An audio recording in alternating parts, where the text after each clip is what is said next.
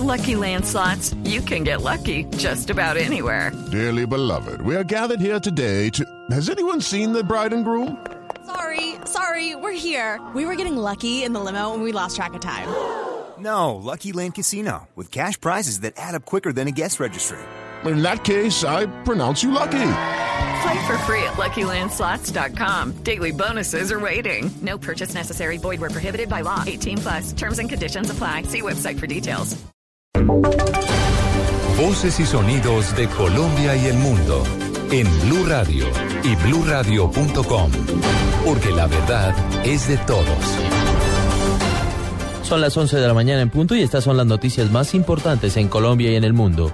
El presidente del Comité Internacional de la Cruz Roja anunció su visita al país. En los próximos días se reunirá también con el presidente Juan Manuel Santos. Ampliación con Jenny Navarro.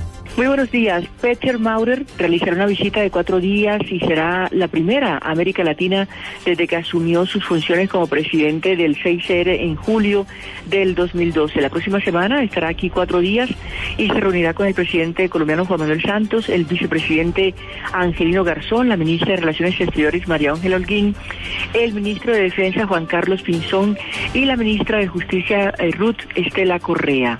También tendrá un encuentro con el alto comisionado para la paz, Sergio Jaramillo, a fin de analizar varias cuestiones humanitarias en el país.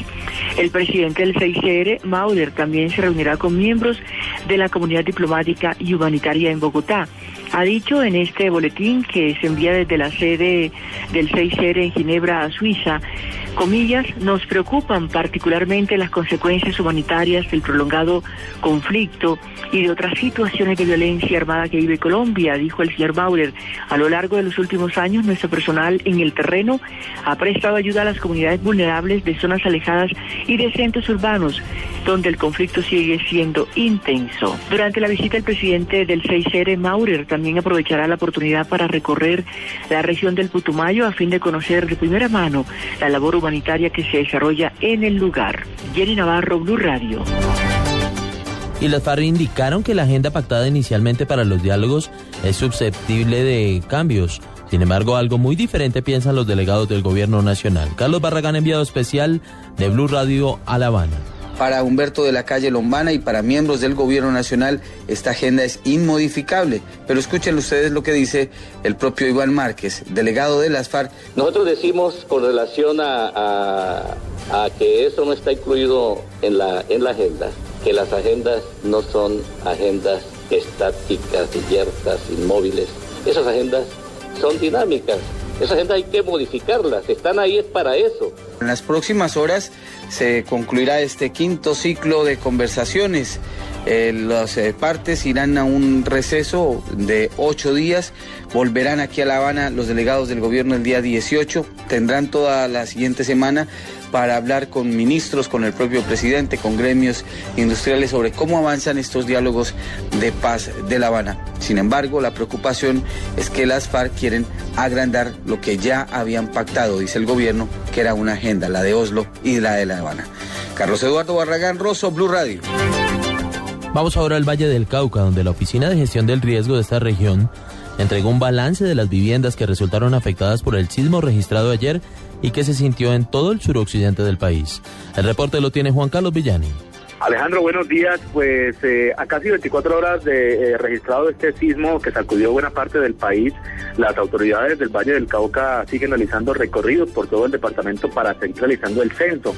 De momento, la Oficina de Gestión del Riesgo del Valle ha determinado que son 93 las edificaciones que han resultado afectadas luego de este movimiento telúrico.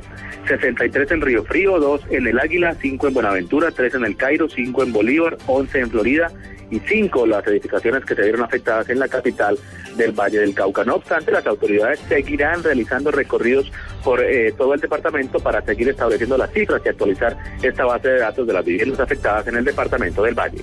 Juan Carlos Villani, Blue Radio. Noticias contra reloj en Blue Radio.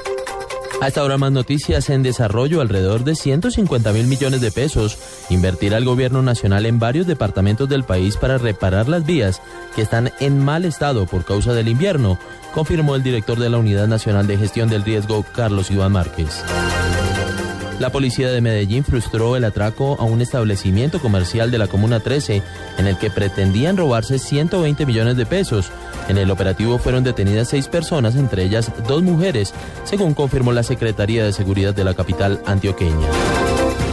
La economía y el control de armas deben ser los temas principales que quieren oír los estadounidenses del presidente Barack Obama en el discurso del Estado de la Unión el próximo martes, según sondeos realizados por el Centro de Estudios Brookings. El gobierno de Brasil prepara ante las Naciones Unidas un pedido de bloqueo de explotación de una zona de recursos minerales en aguas internacionales del Atlántico, localizada a mil kilómetros de la costa de Río de Janeiro, según informó hoy la prensa local. Alfredo Pérez Rubalcaba, líder del Partido Socialista Obrero de España, opositor al gobierno, propuso hoy para prevenir la corrupción en su país que las empresas no puedan dar dinero a los partidos políticos y que las implicadas en casos de financiación irregular no puedan contratar con la administración. Estas son las noticias más importantes hasta ahora aquí en Blue Radio. 11 de la mañana, 6 minutos.